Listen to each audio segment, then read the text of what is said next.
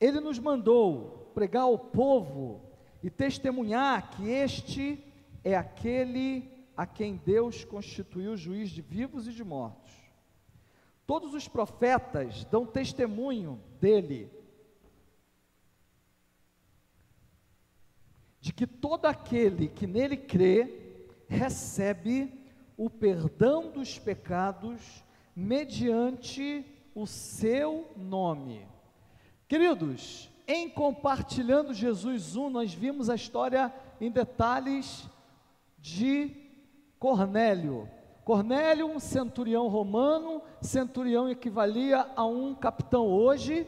Ele era romano, mas diz o texto que ele era alguém temente ao Senhor, alguém que estava interessado no Senhor, não podia ser prosélito, provavelmente não estavam aceitando ele porque tinha que ter alguns ritos, e como ele era militar romano, não permitia que ele fizesse aquilo que de fato é, os judeus queriam que ele fizesse, mas diz o texto que ele orava regularmente e ele era alguém reconhecido pela piedade que ele tinha. Então, era alguma coisa, ele era alguém muito próximo de Deus, mas que não podia ser aceito do judaísmo por aquilo que ele era, romano militar e provavelmente romano de sangue, porque pertencia àquele destacamento chamado italiano. E aí, certa vez orando, recebeu uma visão que ele tinha que mandar buscar Pedro, que estava lá em Jope. Ao bus mandar buscar Pedro, ele manda então dois servos, mais um soldado que diz o texto era temente a Deus, e ele vai buscar, e enquanto eles não chegam, Pedro estava orando também e teve uma visão. Nessa visão, descia do céu um grande lençol amarrado pelas quatro pontas, em cima e embaixo. E no meio desse lençol tinha vários animais, quadrúpedes, répteis, que eram imundos e que o judeu não podia tocar. E a voz vinha do céu e falava para Pedro: Pedro, mata e come. E Pedro se negou a matar e comer porque ele falou: jamais eu vou to toquei em algo impuro. E a voz vinha e falava para ele: como que você pode chamar de impuro aquilo que eu purifiquei? Isso aconteceu por três vezes, depois o véu foi recolhido, e quando ele estava ainda meditando sobre aquela visão que ele tinha tido, chega então os três homens enviados por Cornélio, que encontraram a casa onde Pedro estava, e o Espírito Santo vem e fala com Pedro: Pedro, tem três homens aí na porta, e não tema em segui-los. E por que, que o Espírito Santo faz isso? Porque ele, eles eram alguém, pessoas que não eram judias, e um judeu não podia ir na casa de quem não fosse judeu. Mas como ele ouviu o Espírito Santo, depois daquela visão, ele acaba indo no outro dia, e chegando lá, Cornélio tinha reunido toda a família dele, os amigos na casa dele, para ouvir aquilo que Pedro tinha para falar para ele, e ele então anuncia Jesus, e vocês viram que nós falamos, ele fala, né? Falamos semana passada que ele fica impressionado que ele fala assim: Olha, agora sei que Deus não faz acepção de pessoas, ou seja, aquilo que o plano que Deus tem não é apenas para os judeus, mas para todos. E aí hoje a gente começa aqui falando de um texto que na verdade é um parte daquilo que Pedro vai lá e fala na casa de Cornélio. Esses dois versículos que nós lemos é parte disso. E no texto que nós lemos diz que ele mandou, quer dizer, Jesus tinha mandado parte daquilo que ele diz para Cornélio e para toda aquela, aquela plateia que estava ouvindo ele, ele nos mandou pregar ao povo e testemunhar. E isso tinha, tinha a ver com a grande comissão de Cristo, quando ele fala: vão e façam discípulos de todas as nações, batizando em nome do Pai, do Filho do Espírito Santo, ensinando-os a guardar o que vos tem ensinado, e eu estarei com vocês até o final dos tempos. Então, meus queridos, queridos esse dois versículos que nós lemos é, na verdade, parte de desenrolar de uma história toda movimentada pelo Espírito Santo. E se a gente fosse resumir tudo que nós pregamos semana passada é que Deus não faz acepção de pessoas e nos convida, nos convida para que a gente possa pregar. Aprove ao Senhor que cada um de nós pudesse pregar esse Cristo.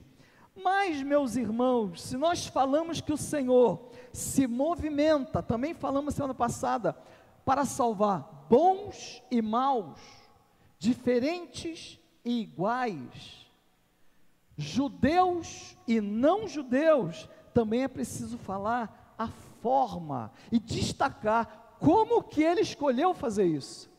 E, o ter, e nós vamos perceber que o Senhor deseja que nós preguemos e testemunhemos dele para todos.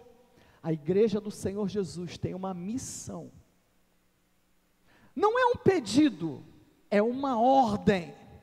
Ordem que com muito custo, com aquilo que o Espírito Santo começou a fazer na vida de Pedro, na vida de Cornélio, e nos desenrolar de toda essa história, e o Espírito Santo trabalhou muito, apenas para que uma ordem do Senhor Jesus fosse cumprida. E é isso aqui que o Senhor espera de cada um de nós. Pedro tinha muito claro isso quando ele fala: Ele nos mandou pregar ao povo e testemunhar. Eu vou falar algo que é um clichê. Clichê é aquilo que é repetido exaustivamente. Clichê é aquilo que todo mundo sabe. Clichê é aquilo que todo mundo usa como provérbio popular. Mas a verdade é que o Senhor poderia enviar anjos, como fez com Jacó. O Senhor enviou um anjo para atuar, para lutar com Jacó. Ele poderia, o Senhor Jesus, ele próprio, pregar a si mesmo, como fez, por exemplo, com Paulo no caminho de Damasco. Meus irmãos, ele poderia usar várias formas, mas ele escolheu e deseja que ele seja pregado por cada um de nós. Lembre-se que o anjo que apareceu para Cornélio mandou ele chamar Pedro. Olha aqui. Agora mande alguns homens a Jope para trazerem um certo Simão, também conhecido como Pedro por que, que o Senhor faz isso? Por que, que o mesmo anjo que apareceu para Cornélio não poderia ele próprio pregar Jesus para Cornélio? Teria muito mais autenticidade, muito mais poder, muito mais manifestação do poder de Deus, impressionaria muito mais Cornélio. Mas a verdade é que ele não fez isso, e ele mandou Cornélio chamar Pedro Espera aí, ele já estava no lugar. Ele já estava falando para Cornélio. Não tinha ninguém que pudesse falar. Ali, ele mesmo podia, mas ele manda chamar Pedro. Por que, que ele manda fazer isso? Porque se a gente analisar pela nossa lógica prática, isso não tem lógica, meus irmãos. Se ele, o anjo já estava ali, por que, que ele manda chamar Pedro? Para a gente responder isso, é necessário nós fazermos perguntas em relação, essa mesma pergunta, em relação a outros personagens bíblicos. Se eu pergunto por que, que o anjo manda chamar Pedro, eu tenho que perguntar por que, que o Senhor escolheu Abraão e Saraí para levantar deste casal, já com certa idade, estéril, e prometer para eles que ia fazer deles uma grande nação. Se eu perguntar isso, por que, que o anjo não pregou? Aí eu tenho que perguntar, por que, Samuel, o profeta Samuel, vai na casa de Jessé e todos os filhos de Jessé, mais fortes, mais altos, mais impressionáveis, foram apresentados um a um para Samuel, e um a um o Senhor falava: não é esse, não é esse, não é esse, porque o homem olha com os olhos, mas eu vejo o coração. Por que, que ele teve que chamar Davi? o mais novo, coisa que não era comum, o que não estava sequer sendo honrado em sua família, porque foi colocado para cuidar das ovelhas enquanto os outros estavam todos paramentados, todos bem vestidos ali, esperando Samuel. Por quê? que o Senhor Jesus escolheu simples pescadores, ao invés de escolher centuriões, imperadores, reis, ele podia, mas ele escolhe simples pescadores. Por que, que ele escolheu José e Maria para vir a este mundo? Ele não podia vir numa família mais influente? Ele não podia vir com um pessoal mais rico, um pessoal mais poderoso, mas ele escolhe José e Maria. Então, queridos, é difícil nós encararmos que nós somos escolhidos para pregar a Cristo. É difícil a gente imaginar isso, porque a gente olha para nós mesmos e a gente vê tantos defeitos, tantos problemas, tantas dúvidas. A gente vê tanto problema que a gente tinha que estar resolvendo com Deus a partir da nossa própria vida e a gente fala: não é possível que Ele me escolheu para pregar o Evangelho. Deixa isso para o pastor Márcio. Pastor Márcio é um homem honrado. Pastor Márcio é um cara cheio do Espírito Santo. Pastor Márcio deve ter um negócio especial nele. Às vezes, quando eu começo a me sentir muito, eu vou para uma certa fita, uma certa vídeo que eu tenho, quando no meu ateísmo, eu estava, fui para Porto Seguro, e a gente andando naquela embarcação, lá numa daquelas embarcações, está lá registrado, já alto, pelas coisas que eu estava bebendo, eu falando mal de pastores, tirando sarro e fazendo barco todo rir, de pastores, de crentes e das igrejas. Aí eu lembro que eu não sou nada. Eu lembro que nada há de especial em mim para que o Senhor pudesse me usar. É difícil a gente imaginar que Ele nos escolheu para nós pregarmos o Evangelho, porque parece loucura. Você olha para a sua vida e fala assim: não é possível, eu não, foi o outro. Ele escolheu o Jefferson, ele escolheu o Otávio, ele escolheu o César, ele escolheu o Marcão, ele escolheu o G, ele escolheu qualquer um, menos eu, porque não é possível que ele tenha me escolhido. O apóstolo Paulo falando sobre essa contradição de escolher pessoas tão frágeis para fazer a obra de Deus. Olha o que ele fala lá em 1 Coríntios, capítulo 1, a partir do versículo 26. Presta bastante atenção, meus irmãos. Irmãos, pensem no que vocês eram quando foram chamados, porque eram sábios segundo os padrões humanos poucos eram poderosos, poucos eram de nobre nascimento, mas Deus escolheu as coisas loucas do mundo para envergonhar os sábios, e escolheu as coisas fracas do mundo para envergonhar os fortes.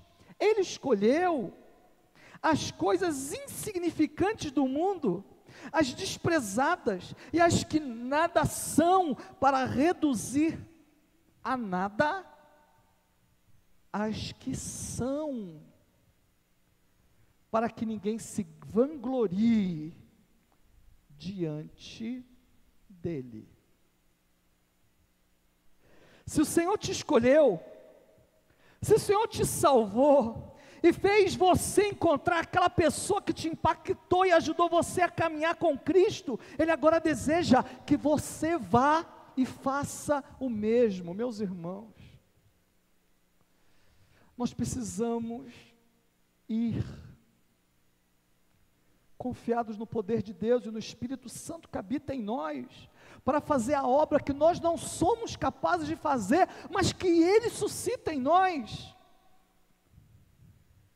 O desejo dele é tão grande nesse sentido que certa vez Jesus falou o seguinte: Digo-lhes a verdade, aquele que crê em mim, fará também as coisas que tenho realizado, fará coisas ainda maiores do que estas, porque eu estou indo para o Pai. Jesus fala aqui que aquele que crê nele vai fazer as mesmas coisas e vai fazer coisas ainda maiores, por quê? Porque ele foi limitado pelo tempo. As pessoas que ele pregou, as pessoas que ele alcançou, as pessoas foram um número X, limitadas pelo corpo dele, pela velocidade que ele podia visitar, porque ele podia caminhar, que ele podia viajar. E foi durante cerca de três anos apenas. Quanto tempo tem tido a sua caminhada com Cristo, meu irmão? E quantas vidas tem encontrado com Ele através da sua vida?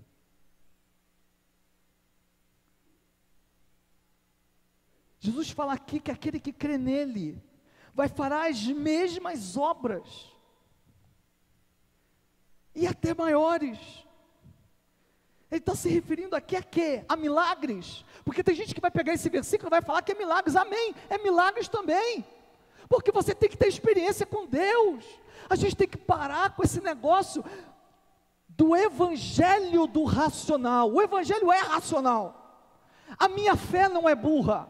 A minha fé não é algo que eu preciso crer em loucura.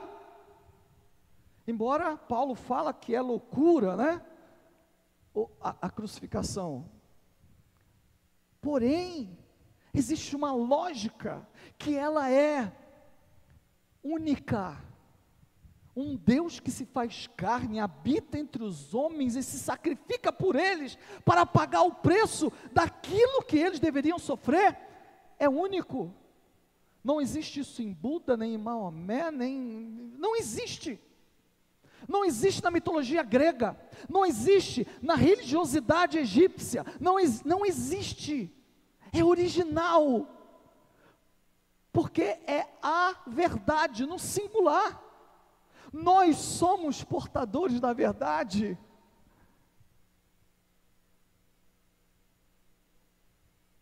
Jesus está se referindo ao fato de que muitos de nós, nós teríamos mais tempo do que Ele, poderíamos fazer obras ainda maiores, pregando a, a, Jesus Cristo para muito mais pessoas, porque o ministério dele foi de apenas três anos.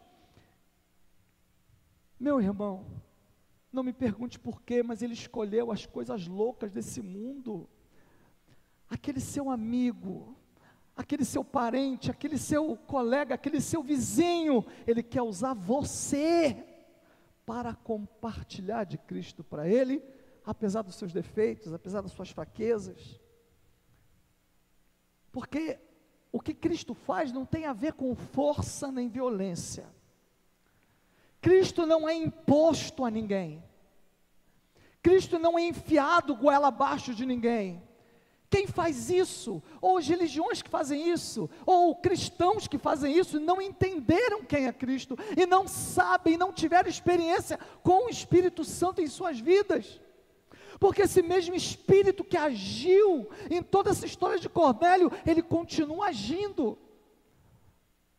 Meus irmãos, como a gente não pode ter misericórdia daqueles que estão indo embora sem Jesus? Como que a gente pode ficar conformado em saber que tem gente que acredita em doente, que nem brasileiro é, né? É lá da Escandinávia, que acredita em bruxa. Vi uma reportagem da BBC essa semana, na África, na Nigéria, pessoas sendo perseguidas que são acusadas de bruxaria, século 21. Teve uma que deu entrevista e falou assim: Eu nem acredito em bruxa. E eu estou sendo acusado de ser bruxa. E estou tendo que me esconder, senão eles me matam mesmo.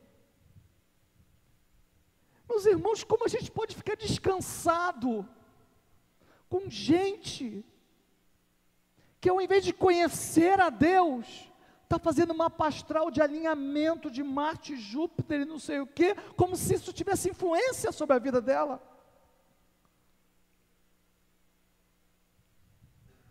Para Pedro falar com Cornélio, o Espírito Santo trabalhou muito e ele continua trabalhando. Eu lembro, meus irmãos, ele trabalha. Porque a gente vê a história de Cornélio, parece que é uma coisa muito distante da nossa vida. Mas eu vou contar uma história aqui, depois eu vou fazer uma pergunta para vocês. Na faculdade, um homem me fazia perguntas sobre o meu ateísmo. E ele não falava nada de Cristo. Era um cristão, um pastor.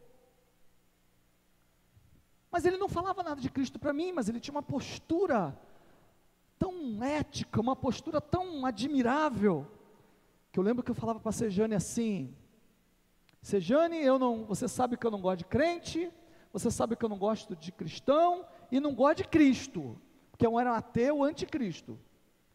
Eu já expliquei para os irmãos, porque Jesus tinha falado, eu sou o caminho, a verdade e a vida, e eu falava assim, é muito, é, é muito autoritário isso aí, eu era comunista, como é que eu vou aceitar uma coisa dessa? Aí, falava para ela, mas esse cara eu respeito, porque de fato eu não creio no que ele crê, mas ele se comporta como quem cresce naquilo, e os demais que eu conheço, na minha classe, para mim junta tudo, é tudo farinha do mesmo saco, são um bando de hipócritas. Anos depois, 97, tinha uma escola de informática lá em Jundiaí. A, a lembrança é muito vívida. Eu estava num, eu estava numa sala escura, aprendendo a mexer na internet com aquela coisa de escada. Os, mais, os fortes saberão do que eu estou falando. E eu estava aprendendo a mexer na internet, porque a gente estava ensinando internet ali. E o que aconteceu? Veio uma voz e falou no fundo do meu coração: digita aí, Batistas. Não foi Jesus, não foi. É, Bíblia, não foi Novo Testamento, não foi nada disso. Foi G, foi batistas. Por quê? Porque aquele que tinha me ouvido e que eu tinha aprendido a admirar pela conduta que ele tinha, estava, ele era batista, e eu só lembrava batista, e me deu vontade de procurar uma igreja batista, porque eu estava vivendo uma situação terrível, e eu digitei batistas. Imagina, 97, quantas igrejas vocês acham que tinham site?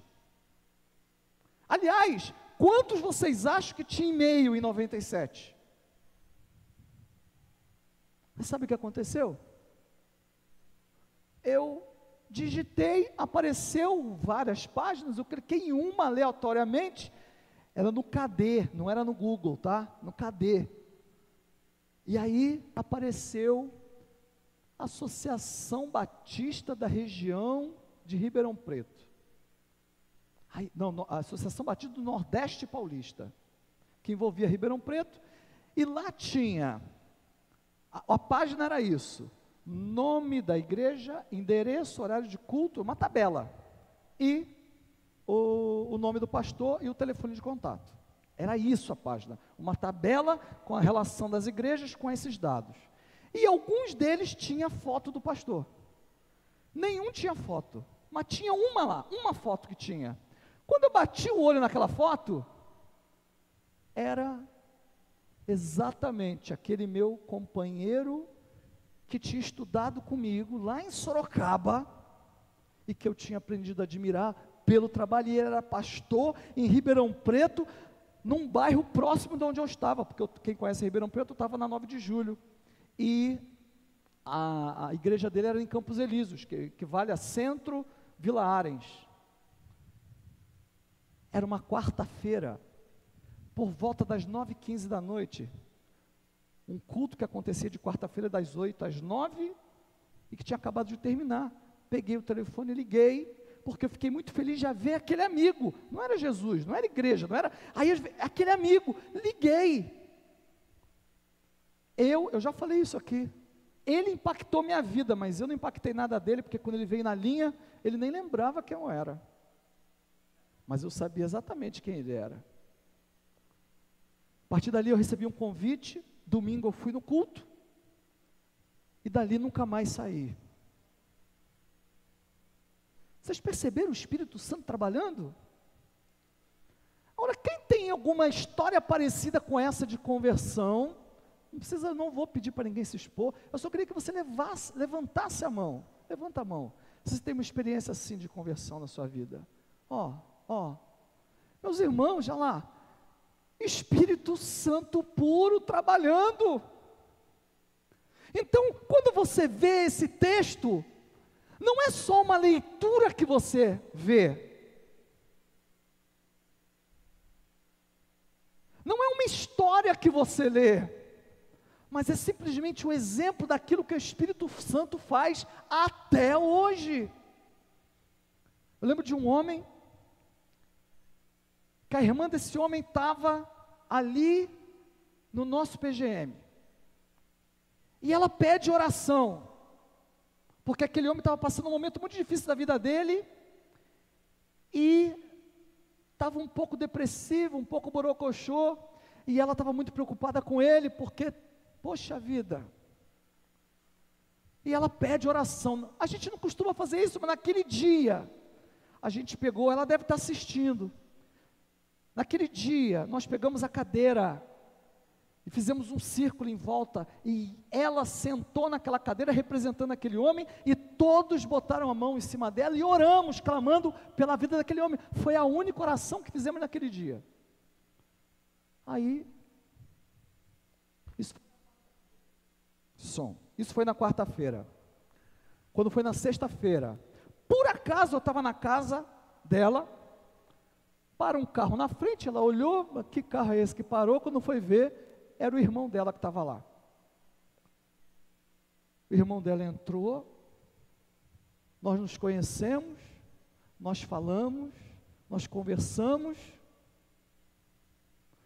e dali para diante começou a ter uma amizade. E hoje esse homem está no nosso PGM. Olha que coisa!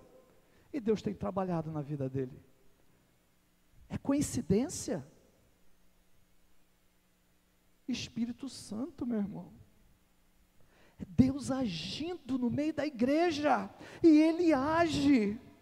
O anjo aparece, manda ele buscar Pedro. Pedro tem uma visão, na visão o Senhor fala para que para nele não temer e ir com os homens que Cornélio enviou. O Espírito Santo então trabalhou muito nessa nesse momento e continua trabalhando. Quando finalmente Pedro chega na casa de Cornélio e começa a falar, ele começa a falar, explicar e apresentar quem era Jesus. Olha o que acontece.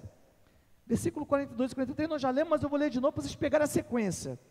Ele nos mandou, ele está falando para a família de Cornélio e para os amigos de Cornélio ele nos mandou pregar ao povo e testemunhar que este, Jesus, é aquele a quem Deus constituiu juiz de vivos e de mortos.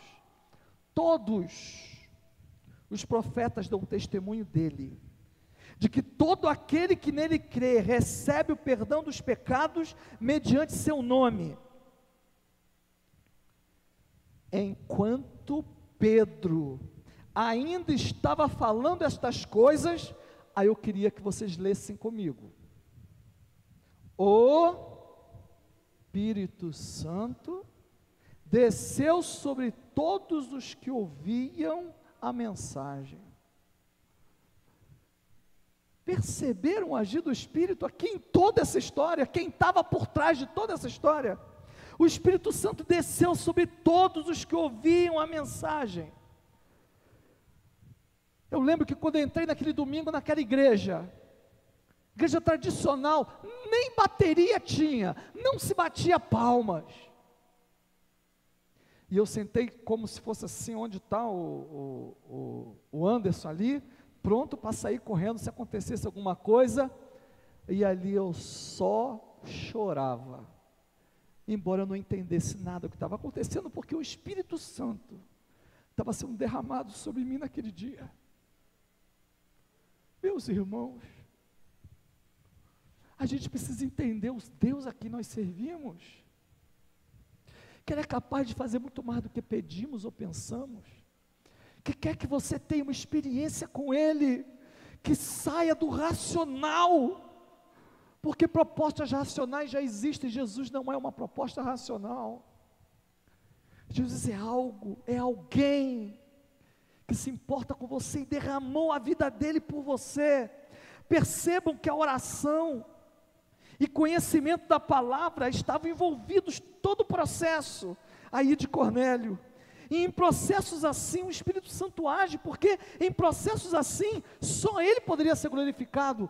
Estava Cornélio orando, estava Pedro orando, estava em jejum Pedro esperando, você vai, né, ele estava ali esperando para sair o almoço, porque estava em jejum, tinha jejum envolvido nessa história. E essa é a causa quando cristãos são frutíferos em sua missão. Oração, jejum, conhecimento da palavra, e essa também é a razão do porquê tantos cristãos são infrutíferos. Não oram, não jejum, não conhecem a palavra. Queridos,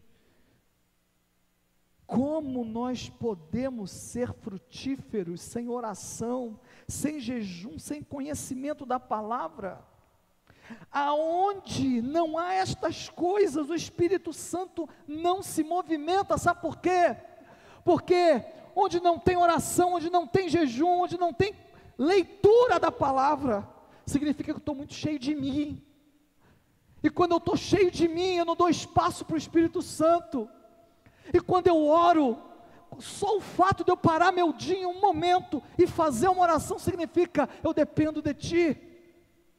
Quando eu paro para fazer um jejum, significa o seguinte: Senhor, nem só de pão viverá o homem, mas da palavra que vem da tua boca, portanto, fala comigo, porque eu sou dependente de ti. Mas eu faço jejum para tudo. Eu faço jejum para emagrecer, eu faço jejum para fazer o exame, eu faço jejum para não sei o que, menos para buscar o Senhor.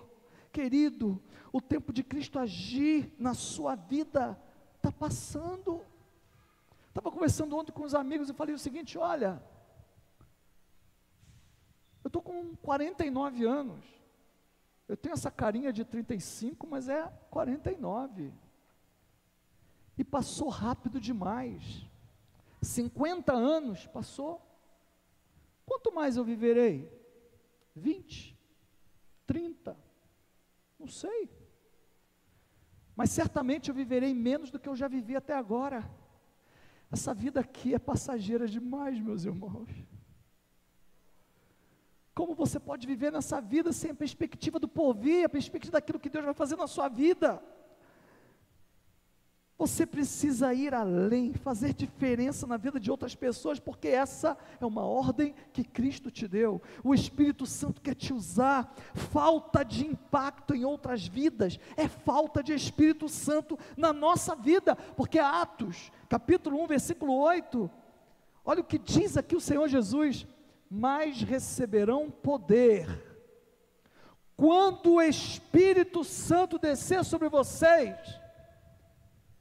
e vocês vão ter a unção do peãozinho.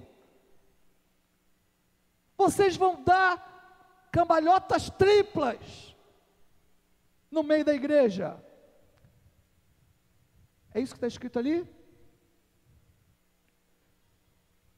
E serão minhas testemunhas em Jerusalém, em toda a Judéia e Samaria e até os confins da terra. Não pense que eu estou criticando quem está fazendo peãozinho, quem está fazendo. Não é isso não. O que eu estou falando é que se você é cheio do Espírito Santo só serve para fazer isso, você não presta para nada. Porque o Espírito Santo, quando é derramado sobre a vida de alguém, é para ele ser testemunha de Cristo em tudo quanto é lugar, para onde ele vai. receberão poder, ou seja, o Espírito Santo, e será neste poder que vocês serão minhas testemunhas, no poder do Espírito. Pouco poder, meu irmão, pouco testemunho. Muito poder, muito testemunho. O Espírito Santo faz toda a diferença nos milagres e conversões que nós experimentamos na nossa vida. Sem o Espírito Santo, o que pode ocorrer no máximo com uma pessoa é uma adesão. A igreja está cheia de adesivos. A igreja do Senhor está cheia de gente que aderiu a ela. Mas tem poucos convertidos, porque só com o Espírito Santo é que ocorre uma conversão verdadeira. Orando, cheio do Espírito Santo, você poderá falar de Cristo e será ouvido. E é claro que isso vai refletir na sua vida. Um homem cheio do Espírito Santo vai ver o tipo de pai que ele é, um homem cheio do Espírito Santo vai ver o tipo de marido que ele é. Apesar de todos os defeitos. Uma mulher cheia do Espírito Santo vai ver o tipo de mãe que ela é, vai ver o tipo de esposa que ela é, o tipo de amiga que ela é. Um jovem cheio do Espírito Santo vai ver como ele é. A diferença que causa. Meu querido, é uma profecia de Zacarias, que ele explica o agir do Espírito Santo, e se referindo a esse agir do Espírito Santo, na, no, no propósito de Deus, ele fala o seguinte: Esta é a palavra do Senhor para Zorobabel, não por força, nem por violência, mas pelo meu espírito, diz o Senhor dos Exércitos. Eu não paro para discutir Cristo com ninguém. Eu não discuto sobre religião com ninguém. Eu não discuto, eu só falo para aquele que quer ouvir. Nunca você me viu falando para alguém que não me pediu para ouvir. Nunca você vai me ver fazendo isso. Sabe por quê? Porque eu sei bem que o, a terra que produz fruto e que a semente brota é a terra que foi arada pelo Espírito de Deus. No tempo impróprio, quando falassem para mim, nada aconteceria, mas no momento próprio, apenas um sussurro digita Batistas. Me trouxe até aqui para falar com vocês. Amém? Séculos depois, Sabe o que o apóstolo Paulo fala lá em 2 Coríntios? Ele fala o seguinte: não que possamos reivindicar qualquer coisa com base em nossos próprios méritos, mas a nossa capacidade vem de Deus.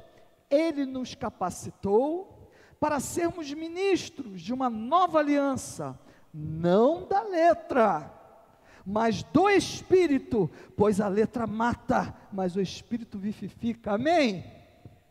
Aí tem gente que. Eu sou diretor do seminário teológico aqui em Jundiaí, né? Aí tem gente que entra lá nas propagandas do seminário e põe assim: Ah, porque a letra mata, o espírito vivifica. Não é disso que o texto está falando. Você tem que conhecer a palavra, estudar a palavra, mas saiba que ela, sem o espírito, não serve de nada. Muita gente usa a palavra, muita gente conhece a palavra de capa a capa. Muita gente, eu, eu vou falar mais, hein? Eu já vi, já fui na Cracolândia, vocês sabem disso, nós levamos os jovens lá. Eu nunca vi gente para citar tanto versículo bíblico como os cracudos. Eu nunca vi. Que diferença aquilo faz na vida dele? Nenhuma, porque ele está lá no crack. Perceberam? Que adianta, meu irmão? Mas quando a pessoa é regada pelo Espírito, se abre para a vontade de Deus, se permite ser trabalhado pelo Espírito, aí o Espírito vivifica. O que é vivificar? Dar vida. Assim como nós recebemos a vida carnal, foi nos soprado fôlego de vida, agora precisamos nascer de novo, como diz João capítulo 3, quando Jesus conversa com Nicodemos, e esse nascer de novo é, é vivificar espiritualmente. E como a gente vivifica espiritualmente? Pelo Espírito. não são nossos argumentos, não é nossa capacidade de argumentar que vai fazer alguma diferença na vida de alguém, mas a ação do Espírito Santo em uma vida que ora, conhece a palavra e sua missão dada por Jesus. Vou falar isso para engrandecer ninguém, não, mas tem um testemunho que Sejane me deu que eu sou impactado por ele até hoje. Sejane estava, eram umas últimas semanas ali de, de, Estávamos cansados. E Sejane tinha proposto no coração dela, minha esposa, que falasse comigo para que não tivesse o PGM naquele dia, porque ela estava muito cansada. E aí na segunda-feira ela foi na dentista, uma especialista. E essa dentista, essa senhora, essa profissional, começou a falar da vida dela para Sejane. E Sejane no íntimo falava assim: Não, Senhor, eu não vou convidar para ir no PGM, eu não vou convidar para ir no pequeno grupo, porque eu estou cansado, eu vou desmarcar o pequeno grupo, não vai ter pequeno grupo amanhã. E aquela mulher falando e abrindo a vida para ela e contando e, e tudo, e sejando sendo incomodada pelo Espírito Santo, até que ela vira e fala assim: Olha, contrariada, Sejane fala, olha só, doutora, a gente tem um grupo que a gente se reúne lá em casa, a gente não fala de religião, a gente fala de Cristo a senhora, tá, senhora quiser, pode ir. Tal. Ela chegou em casa falando, Márcio, aconteceu isso, isso, isso, mas eu queria desmarcar, não sei o quê. Falei, mas como é que você vai desmarcar se você convidou essa mulher? Não, mas eu vou mandar uma mensagem amanhã para ela. Se ela não confirmar, a gente desmarca. Mas ela torcendo para que a mulher desmarcasse. E quando ela mandou de manhã, a mulher, já mexi na minha agenda, estarei aí à noite. Me passa teu endereço. Você já, ah, meu Deus, tá bom, rua, tal. E ela foi lá. E foi uma benção, abriu o coração dela, foi uma benção. E está no nosso meio já, ali. Meus irmãos, orando, cheios do Espírito Santo, vai ter gente que vai perguntar para você de Cristo. A gente vai estar retomando os PGMs essa semana. cheios do Espírito Santo, vidas serão transformadas. É isso que eu creio. Cheios do Espírito Santo, nós testemunharemos e seremos agentes de milagres. É isso que eu creio. Não na minha capacidade, mas naquilo que o Espírito Santo pode fazer através da nossa vida. Só nos caberá buscar a Deus, buscar, nos enchermos do Espírito Santo. Só precisamos estar atentos àquilo que o Espírito Santo vai fazer, precisamos estar sensíveis ao agir dele em nossas vidas e na vida dos outros. E nós ouviremos o Senhor nos chamamos para liderarmos, para ensinarmos, para discipularmos. Vamos consagrar nossas vidas, meus irmãos nossos PGMs, vamos consagrar nossas vidas ao Senhor para que de fato o Espírito Santo haja